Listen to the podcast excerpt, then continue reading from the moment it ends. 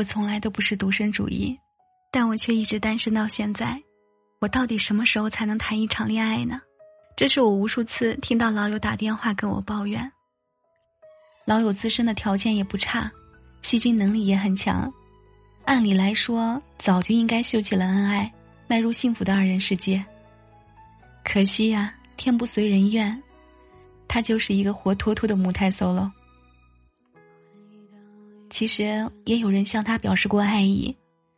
可是从来都没有见过谁真的坚持过。每一次他刚动了要和对方相处试试看的心思，对方就觉得他态度冷淡，就此放弃了。其实我知道，他不是故意吊着人家，也不是装高冷，他只是不敢迈出恋爱的那一步，也不敢那么快的就被一段感情给缠住了。他总觉得所有的喜欢都太单薄了，给不了他足够的安全感。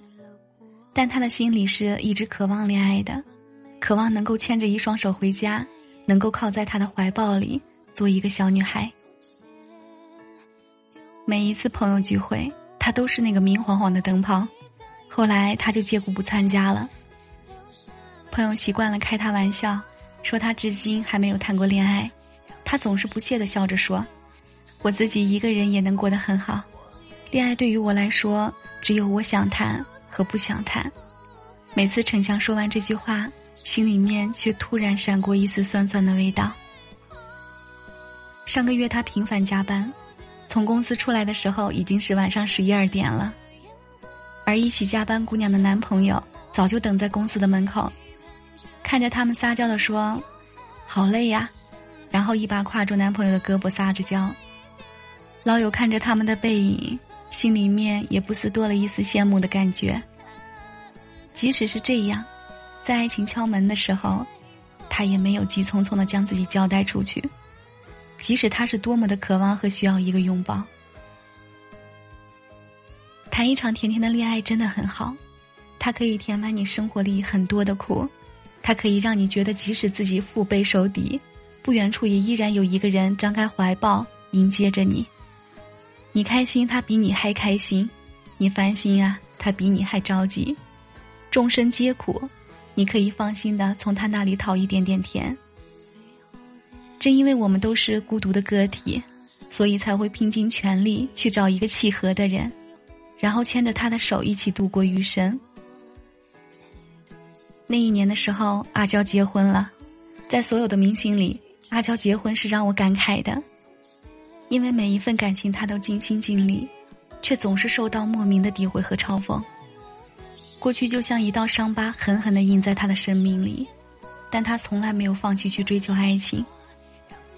他曾在一档节目里公开表示：“我不想谈恋爱，我只想结婚。”他对婚姻的渴望超过了和他同龄的，甚至超过他年龄的很多人。但他并不幸运，一路跌跌撞撞，被轻视。被嘲讽，但他在爱情这条路上依旧坚持自己的原则，一路高歌，坚定的去追求他想要的幸福。终于啊，他把自己嫁出去了，虽然一番波折，但好在还是遇到了那个值得托付的人。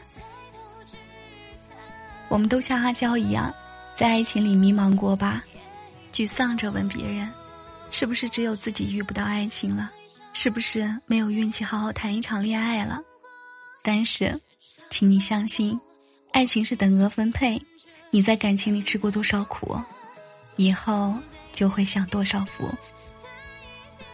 我寄给你的信总要送往邮局，不喜欢放在街边的绿色邮筒里。我总疑心那里会慢一点。这是鲁迅写给挚爱许广平的回信中最让我喜欢的一句。许广平比鲁迅小十七岁，他们的第一次往来是因为许广平写给鲁迅一封探讨国家教育的信件，自此啊，两个人便开始了书信往来，也因此开始了他们之间的一段旷世奇缘。鲁迅文风冷冽，可在面对许广平的时候，巴不得说上一世情话。有人说，鲁迅这杯人间苦茶，终于找到了最适合自己的糖。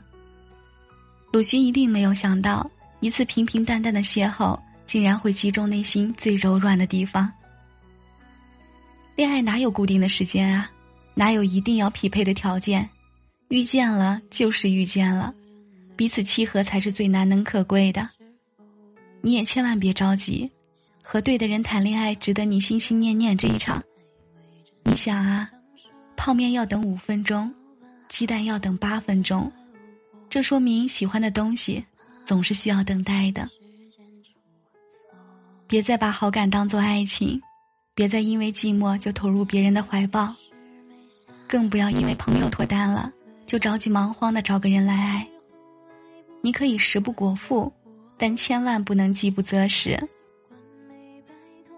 余生漫长，那个真正对你好的人，值得你付出时间，等他到来，不是吗？